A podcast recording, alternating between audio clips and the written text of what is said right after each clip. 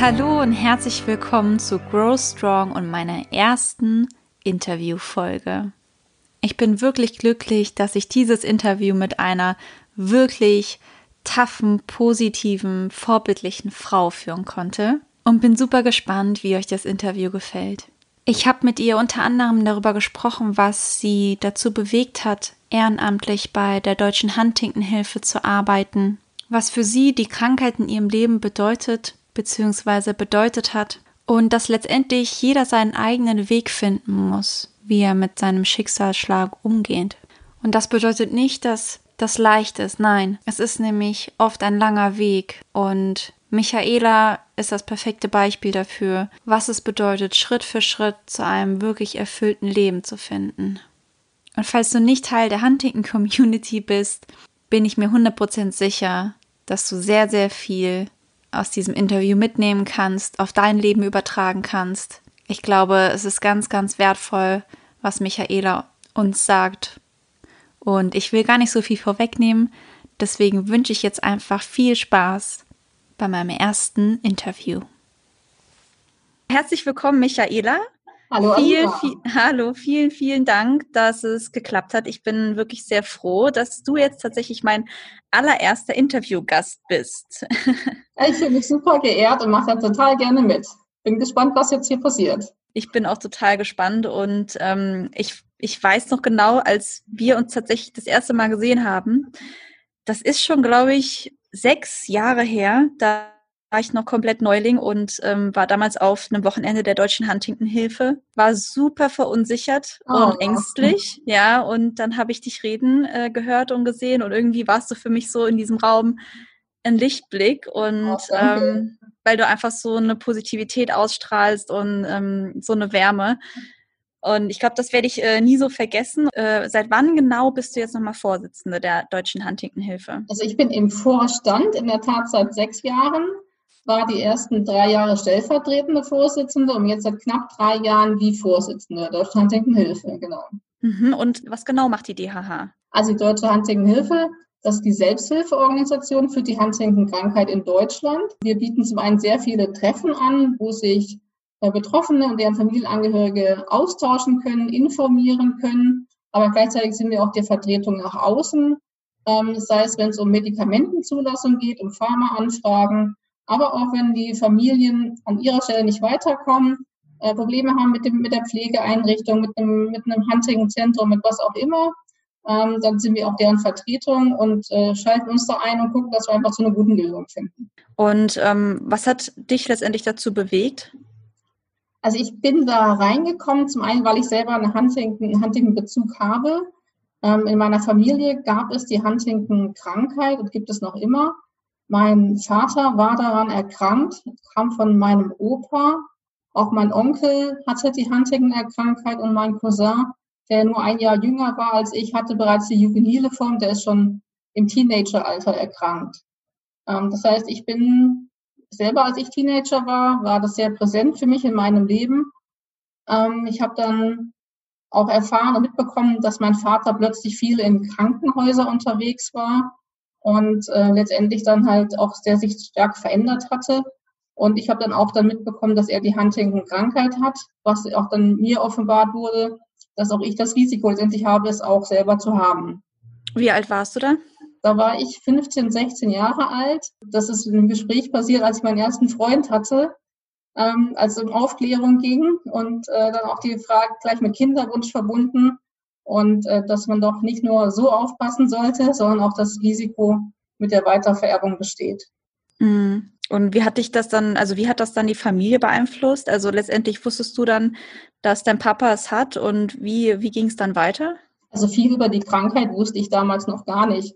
Ich habe einfach ihn beobachtet, wie es ihm ging. Hauptsächlich war er stark mit äh, Überbewegung, waren bei ihm ausgeprägt.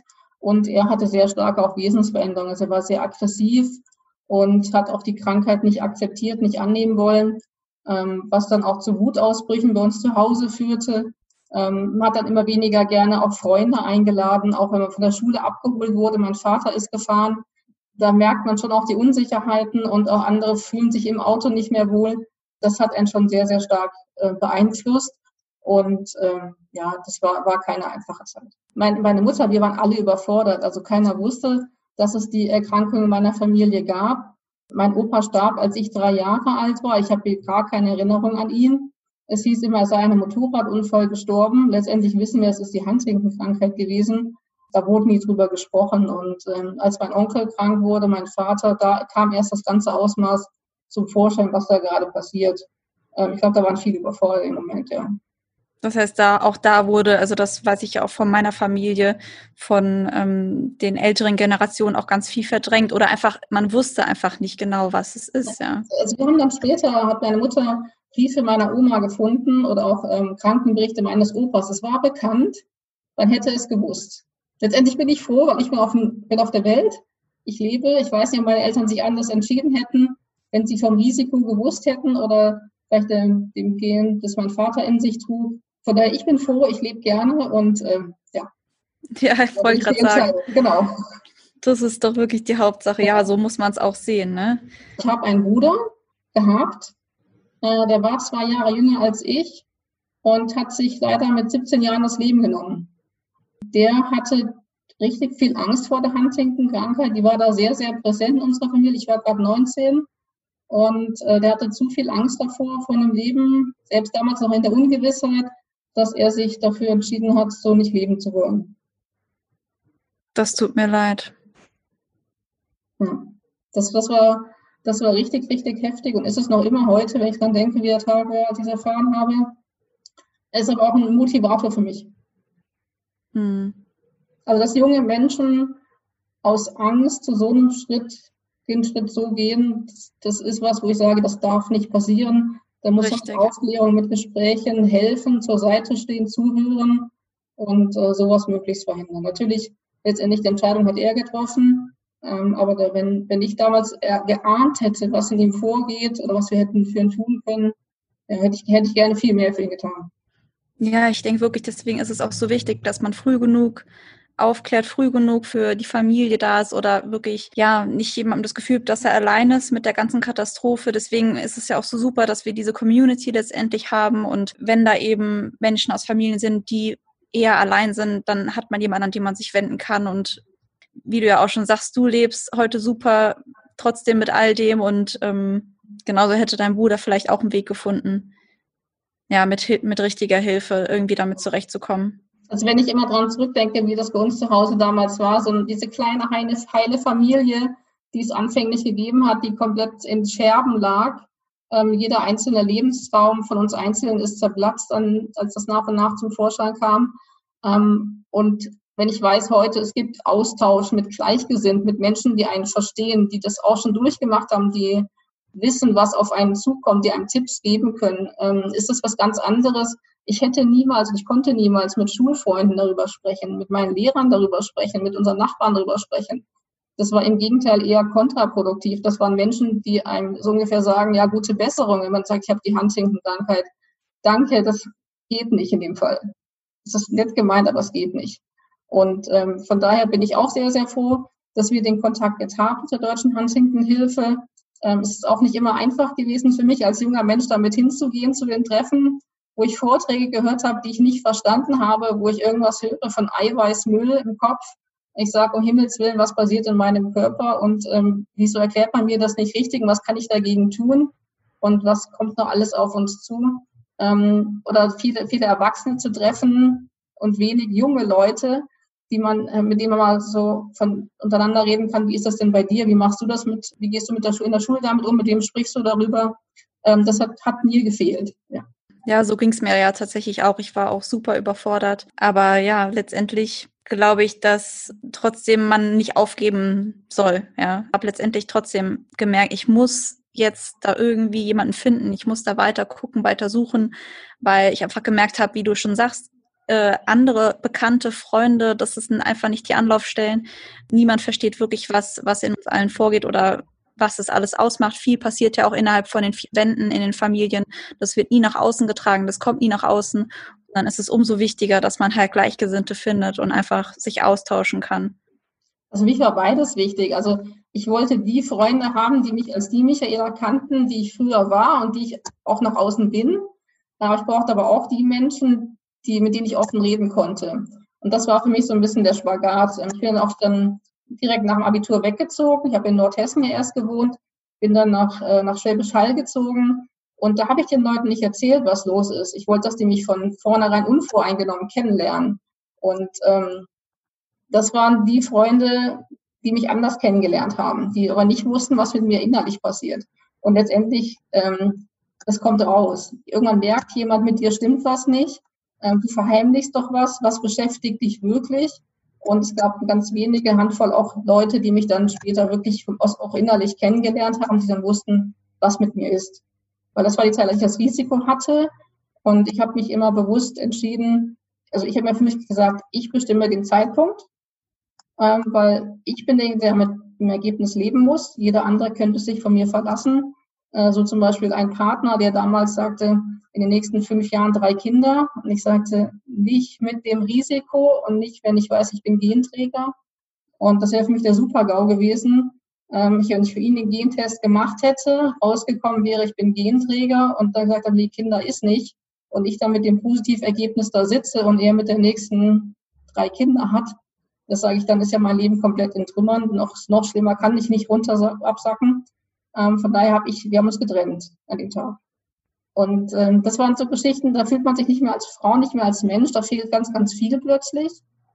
Ähm, man ist ziemlich alleine.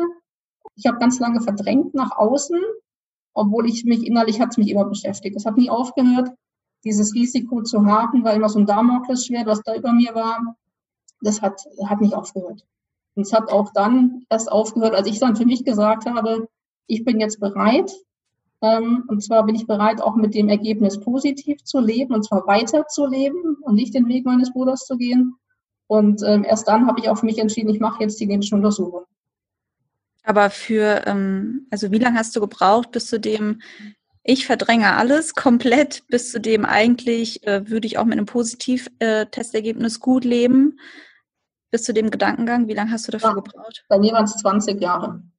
Also wow. da steckte dahinter, also ich habe etwa mit 15 erfahren und ich habe dann für mich hochgerechnet, mein Vater ist mit Ende 30, Anfang 40 erkrankt, dass ich bis 35 ein gesundes Leben führe. Das war für mich die Zeitspanne, wo ich sage, kann ich leben, gebe ich Gas, will ich die Welt sehen, ähm, mache ich das, was mir Spaß macht und was dahinter kommt, weiß ich bis dahin nicht. Und in dem Jahr, als ich 35 wurde, als die Uhr tickte. Ähm, da habe ich ganz viel in meinem Leben verändert. Ich habe, ich hab, glaube ich, 30 Kilo abgenommen. Ich habe mich von meinem damaligen Partner getrennt, der nicht der richtige war. Äh, ich habe meinen Job gewechselt. Ich habe alles Mögliche auf mich umgezogen, alles Mögliche auf den Kopf gestellt. Und dann letztendlich habe ich gemerkt, es gibt diese eine zentrale Frage meinem Leben, die ist nicht beantwortet. Und dann hat, hatte ich, in der Zeit hatte ich ganz arge Zuckungen nachts beim Einschlafen und dachte, könnten Symptome sein, ich weiß es nicht, ich will es jetzt wissen. Ich will wissen, wie mein Leben weitergeht. Und äh, das war der Tag, als ich dann im Hunting-Zentrum in Taufkirchen angerufen habe und ich will jetzt einen Termin für diese Beratung. Ich will es jetzt wissen. Da ging bei mir auch alles ziemlich schnell. Ähm, ich habe dann den, äh, die Untersuchung machen lassen, mit dem, mit erstmal neurologischer Untersuchung, mit Familiengeschichte erzählen, was gut war, weil meine Mutter mich dann begleitet hatte im Tag, wie mein Vater erzählen konnte. Und dann habe ich dann, das war für mich so mehr so ein Todesurteil unterschreiben, als ich das Labor beauftragt habe, mein Blut zu untersuchen. Ähm, letztendlich wusste ich dann aber, es passiert genau jetzt und ich will es jetzt, ich bin bereit und ähm, habe mich mehr oder weniger darauf gefreut, dass es jetzt soweit ist, dass die Ungewissheit ein Ende hat und dass ich bereit bin, damit weiterzuleben, dass ich damals gute soziale Kontakte hatte, die an meiner Seite standen, die für mich da waren und ich wusste, ich war bewusst, ins Hunting-Zentrum gegangen, weil ich wusste, ich wollte in guten Händen sein, ich wollte mich an Forschung beteiligen und wollte auch Menschen dann haben, die, die dann gleich mich beobachten können, die mich untersuchen können von Jahr zu Jahr, um einfach zu wissen, wie geht es jetzt wirklich weiter.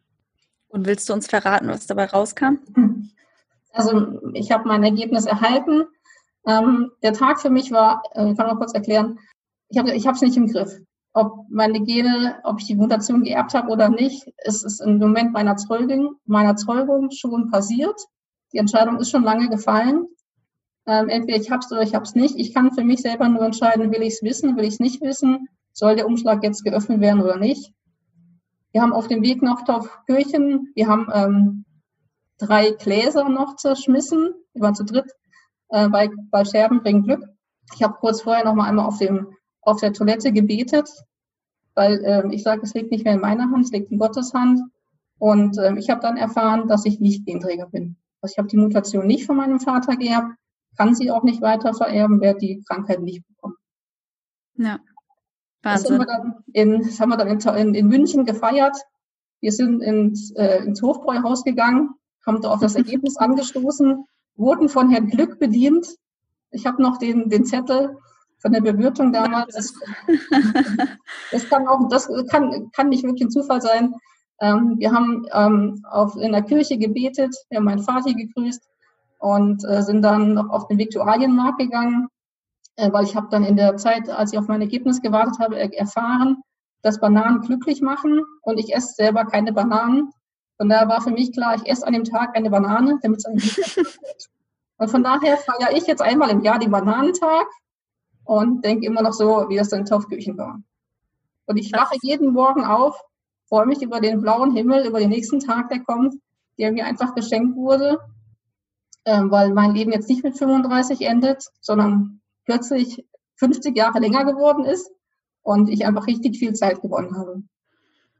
Wow, das ist echt so eine, muss so eine Riesenlast gewesen sein, die da von dir gefallen ist, wirklich. Und nach so einer langen Zeit, vor allem nach so einer langen Zeit voller Verdrängung und letztendlich hast du dein Leben umgekrempelt. Du hast nochmal mit 35 eigentlich alles über den Haufen geworfen, weil du dachtest, äh, dass du positiv bist und ähm, dass du dich drauf einstellst und letztendlich ähm, war es gar nicht so. Und das, also das, ich, ich glaube, das kann, können sich die wenigsten vorstellen, was das für ein Gefühl sein muss.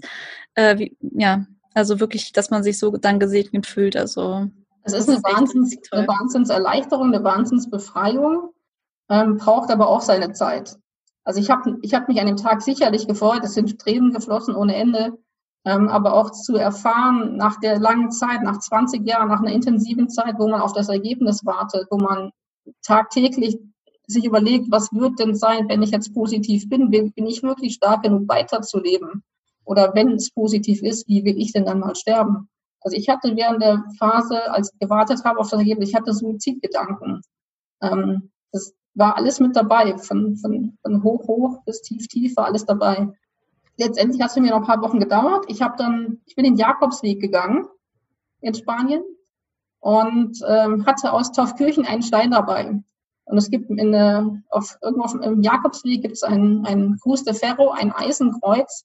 Und da schmeißt, äh, lässt jeder was zurück. Und ich habe den einen Stein aus Taufkirchen dort gelassen. Und in dem Moment, als ich den Stein habe dort fallen lassen, da fühlte ich mich echt befreit. Genau, war für mich so der Moment, wo ich sage, ähm, ich habe es jetzt, jetzt beginnt was Neues für mich, ja. Wahnsinn. Und es ist, ähm, was ist danach passiert? Die Zeit danach, äh, ich habe ich hab Sachen in meinem Leben gemacht, die ich sonst nicht gemacht hätte. Ähm, ich habe mich erstmal wirklich als Frau gefühlt. Das hatte ja auch einige Eskapaden mit sich gebracht. Ich habe Fotos von mir machen lassen, die ich heute keine mehr zeigen würde. Aber sie sind da und sie existieren, schön. Ich finde sie schön. Und äh, ich habe wirklich äh, dann auch den, zum ersten Mal den Mut gefasst, mir darüber zu sprechen, mehr nach außen zu gehen. Ist jetzt auch so in meiner Familie. Mein Vater ist gestorben 2002, mein Bruder schon in 94, wie gesagt. Ähm, es gibt aktuell niemanden in meiner Familie, der an Huntington erkrankt ist.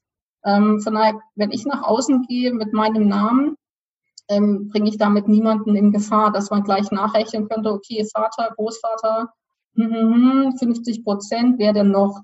Ähm, die, die, Situation habe ich nicht. Ja, es gibt Hunting in meiner Familie, aber weiter entfernt mit Cousinen, die ganz anders heißen und die alle wissen, was ich tue. Ähm, das ist alles abgestimmt. Die, von daher bin ich jetzt auch wirklich jemand, der offen damit umgeht gesagt, äh, man muss Hunting bekannter machen, man muss was für die Familien tun. Ich bin eingestiegen in der Deutschen Huntington Hilfe, das war ein paar Jahre später, ich glaube 2011, als Jugendvertretung. Ähm, insbesondere wollte ich was für junge Leute tun, weil ich sage, da ist so viel im Argen, da gibt es so wenig und ähm, wir müssen was für junge Leute, Menschen, für junge Menschen machen. Und da haben wir angefangen mit der weltweiten Organisation HDO zusammen, erstmal Inhalte zu generieren. Da gibt es eine Webseite, da gab es Treffen, wir haben Sommercamps gemacht, wir waren in Schweden, in Spanien und äh, so hat alles angefangen. Genau. Und seitdem bin ich dabei und mache es total gerne. Äh, bringe meine Zeit, meine Ideen gerne ein. Und wie gesagt, mir fehlt zwar der Huntington-Alltag, in dem Sinne, dass ich nicht weiß, was beschäftigt eine Familie. Ich kann nur aus meiner eigenen Erfahrung, jetzt schon ein paar Jahre her ist, zehren. Ich kann jeden verstehen, was ist. Ähm, und ich habe, wie mehr Freiräume jetzt durch meinen Job, durch meine Situation, meine Familie, ähm, die ich gerne nutze. Mhm. Aber ich glaube, letztendlich ähm, geht es ja jedem von uns so. Also jeder Verlauf der Krankheit ist anders, jede Familiensituation ist anders. Natürlich können wir nicht alles nachfühlen, ja. Aber letztendlich geht es trotzdem darum, mit unserer Erfahrung halt nach außen zu gehen, um vielleicht trotzdem anderen zu helfen oder vielleicht zu ermutigen, halt auch nach, nach außen offen zu sein. Genau, ich, aber ich verstehe auch jeden, ähm, wenn man sich schützen will, weil mit dieser genetischen äh, Komponente bei der Erkrankung 50 Prozent da muss man auch sich selber schützen, verstehe ich vollständig, der das nicht will. Aber es gibt auch Möglichkeiten, wenn man ein Foto für Zeitungen macht, dass man sich nur von der Seite zeigt. Man kann Namen ändern, aber präsent zu sein ist ganz wichtig, der Krankheit ein Gesicht zu geben, dass es uns gibt. Das müssen die Leute erfahren. Und erklär jetzt noch mal kurz, warum für viele das No-Go ist, halt darüber offen zu sprechen oder sich zu zeigen zum Beispiel. Also bei mir selber war es so. Ich wollte keine Nachteile haben. Ich wollte Job, ich wollte Karriere. Ich wollte nicht, dass jemand meinen Namen googelt und äh, dann gleich eine Verbindung findet und sagt, hm, Michaela Winkelmann, da gibt es doch die Möglichkeit, dass die auch an Huntington erkrankt und das ist eine Krankheit, die bricht mit 30 Jahren aus. Die, die geht nicht auf die Schule und die macht nicht die Weiterbildung. Ähm, die lassen wir mal auf der Position, wie sie ist. Und äh, auch wenn es verboten ist, wenn Arbeitgeber das nicht dürfen, wenn man da gesetzlich geschützt ist, auch die Menschen denken da doch ein Stück weit anders. Und deshalb, ähm, ich kann es nur selber für mich entscheiden und sagen, ja, ich habe es bis dahin nicht freigegeben, meine Informationen. Und ähm, ich wollte das nicht. Ich wollte keine Nachteile. Also inzwischen bin ich offen. Ja, so, so war es ja bei mir auch. Also ich habe ja auch jahrelang genau nichts preisgegeben und ich wusste für mich einfach, dass ich damit nicht zurechtkam mit der Verdrängung oder mit dem Verbergen, weil wie du auch schon gesagt hast, irgendwo wenn man jetzt in einem, ich weiß jetzt nicht, je nachdem, wo man arbeitet, aber bei uns ist es halt ein familiäres Unternehmen und man erzählt sich nun mal auch viel, man bekommt viel mit vom Alltag, vom Privatleben und das war super schlimm für mich, einfach halt nichts von mir preiszugeben oder von meinem Papa, ja. Ähm, ich meine, mein Papa spielt eine Riesenrolle in meinem Leben und wenn es dann irgendwie darum ging, ich muss jetzt aber mal dahin mit meinem Papa fahren oder ich weiß es nicht und da immer nicht offen drüber zu sprechen, das war wirklich für mich eine Qual. Deswegen habe ich letztendlich überlegt, okay, ähm, was, was gibt es denn für Möglichkeiten, offen damit umzugehen? Ja, das muss natürlich jeder für sich selbst rausfinden. Ich weiß, ich weiß definitiv jetzt für mich, dass ich halt ähm, wahrscheinlich eh nicht mehr zu einem anderen Arbeitgeber gehen würde, der das nicht respektiert, ne? Aber natürlich hat nicht jeder die Möglichkeit, das ist ganz klar, ja. Ähm, ich kann nur für mich sagen, dass ich alles so umgekrempelt habe, dass ich jetzt halt trotzdem so leben kann, ne? Obwohl jeder es weiß. Und ähm, das, das, verstehe ich super gut, weil genau so geht es mir jetzt auch. Also ich kann jetzt mein echtes Leben führen. Richtig. Weil jetzt bin ich authentisch, jetzt bin ich ich. Richtig. Jetzt kann ich voll zu mir selber stehen, das nach außen auch zeigen und leben, was ich vorher nicht war. Ich habe ja, ich habe mich selber angelogen, ich habe die anderen angelogen und das war nicht richtig. Es war, es war eine Übergangsphase, es hat mir da zeitweise geholfen, aber auf lange Sicht ging es einfach nicht. Richtig. Und ich denke, nicht nur dann die Angst vor, davor, vielleicht Genträger zu sein, ist eh schon da und groß, sondern halt eben auch dieses andere Gefühl, diese Verdrängung, dieses nicht authentisch zu sein und sich irgendwie verstellen zu müssen. Ähm, das ist eigentlich, also für mich war das eine riesen Doppelbelastung. Ja. Ähm, man will immer so eine Art Norm erfüllen und man weiß doch selber, man hat nicht so ein Manko, aber doch so ein, irgendwas trägt man mit sich rum, was nicht normal ist, was andere nicht haben, was einen belastet, wo man selber nicht drüber sprechen kann, das aber dadurch nicht besser wird. Und schon ja. gar nicht verschwindet. Und wie war das, nochmal um, um zum Thema Kinder zurückzukommen? Mhm. War das für dich, also hast du das sehr bereut, dass es das alles so gekommen ist? Ich bereue es heute nicht. Ich habe mich immer bewusst entschieden. Ich wusste von dem Risiko, ich wusste auch von dem Risiko, dass dann Kinder weitergegeben werden kann, was jetzt im Nachgang alles nicht eingetreten wäre, weil ich jetzt weiß, ich habe es ja nicht. Ähm, ich kann es nicht zurückdrehen und ich bereue es auch nicht, weil es gab keinen früheren Zeitpunkt in meinem Leben, wo ich den Test hätte machen wollen und können. Und als ich bereit war, habe ich es gemacht. Und ähm, von daher, es war eine bewusste Entscheidung, keine Kinder zu haben. Und so ist es jetzt. Richtig. Und letztendlich hat sich das ja, hat sich das ja nur dazu angeregt, die Gedanken darüber zu machen. Willst ja. du wirklich Kinder? Ja, und was würde passieren, wenn du dich jetzt damals testen lässt, nur für dafür, dass du vielleicht Kinder haben kannst, aber letztendlich für dich ist eigentlich eine Riesenkatastrophe ist, wenn es halt rauskommt, ja oder nein, ja. Die Chance war 50-50. Das ist so riesig groß. Ähm, ich hätte nicht mit dem, mit dem positiv leben können und äh, alleine sein wollen dann. Mit, mit diesem Riesenscherbenhaufen wäre ich nicht klargekommen. Ja. Und das ist halt auch so super wichtig, dass man einfach sich selbst einschätzen kann und wirklich dann einfach es lässt und wirklich dann einfach sein Leben lebt und einfach, wenn der richtige Zeitpunkt kommt, dann macht man es. Aber ansonsten ist es, man darf sich von, von keinerlei Seiten bedrängen lassen oder man darf sich selbst nicht so viel Druck machen, sondern es ist letztendlich eine Riesenentscheidung. Ja. Ich verstehe es ja auch. Also wenn noch ein anderer Mensch da ist, der hat auch Lebenspläne und Wünsche. Und jetzt komme ich daher und erkläre mein Risiko dass man gemeinsam Weg, wenn man einen finden will, dann schon ihn findet. Wenn einer sagt, nein, das ist nicht mein Leben, ich komme damit nicht klar, ich will unbedingt Kinder, dann ist das nicht die richtige Partnerschaft, dann funktioniert es einfach nicht. Ja. Und würdest du jetzt schon sagen, dass, dass seit dem Tag des Testergebnisses sich dein komplettes Bild vom Leben geändert hat, dass du jetzt wirklich das Leben einfach mehr schätzen kannst? Das hat sich schon geändert, als ich von einer Krankheit erfahren habe. Ähm, davor hatte ich ja auch die Vorstellung, ich werde 80, 90 Jahre alt und mir kann nichts passieren und die Welt ist rosa-rot. Das war ja mein, mein Kindheitsbild und äh, ich kann mein Leben leben, wie ich will. Ähm, als ich aber erfahren habe, es gibt die Krankheit und mein Vater ist davon betroffen und ich habe ihn gesehen, wie es ihn verändert hat und ich habe dann erfahren, ich kann auch so werden und mit 40 könnte mein Leben ganz anders laufen als ähm, ja, jeder normale Mensch, sagen wir mal so. Das hat, das hat mein Leben verändert. Das hat mein Bewusstsein geändert für Zeit und wie wichtig Freundschaft ist und, und Familie ist und was man aus dem Leben machen kann. Und die Zeit ähm, zu nutzen, gut zu nutzen, nicht zu verdabbeln. Ich habe keinen Fernseher. Ich habe einen Fernseher abgeschafft. Äh, will ich nicht. Ich auch.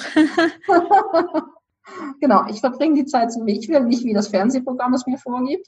Und äh, das hat die Krankheit gemacht. Und äh, das habe ich nie bereut. Das hat mir so viel Lebensmut gegeben, wo ich glaube, das haben auch viele andere nicht.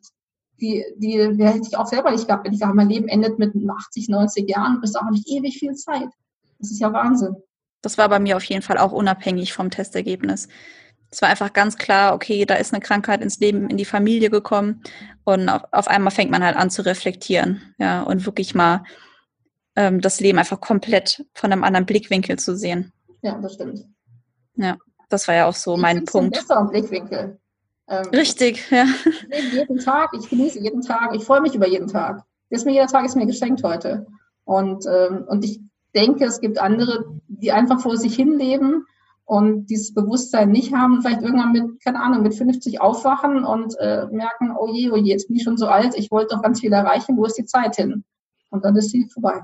Ja, das ist wirklich wahr jetzt als ähm, Vorstandsvorsitzende, was ist für dich jetzt persönlich da deine größte Herausforderung heute?